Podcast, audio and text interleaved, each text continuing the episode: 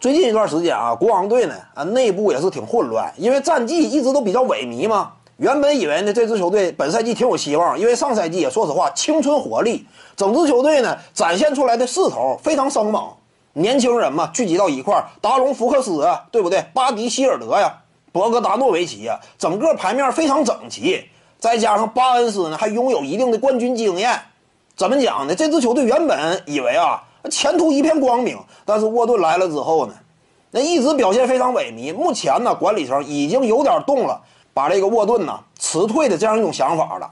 我感觉这种想法有的话非常正确，因为沃顿嘛，此前的履历就证明了他不擅长调教年轻人，包括英格拉姆啊、球哥鲍尔啊、兰德尔啊、拉塞尔等等。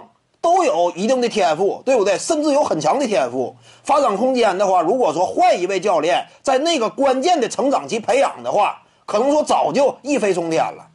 那就是沃顿吗？把这几位都给耽误了，从而呢，也在一定程度上使得湖人队啊做出了错误的判断，以为哎这几位是不是真不行啊？结果不是，还是主教练的问题。所以说这赛季来到国王队之后呢，你看巴迪希尔德目前已经公开，几乎就是公开与教练叫板了。与沃顿决裂了，对不对？呃，似乎说呢，如果说再不进行改变的话，他要提出交易申请了。说实话，巴迪希尔德呀，这么具有远射火力的一位冉冉上升的新星，在沃顿手下居然说让他打替补，匪夷所思。目前只能这么讲，匪夷所思。沃顿呢，可能怎么讲？怎么说呢？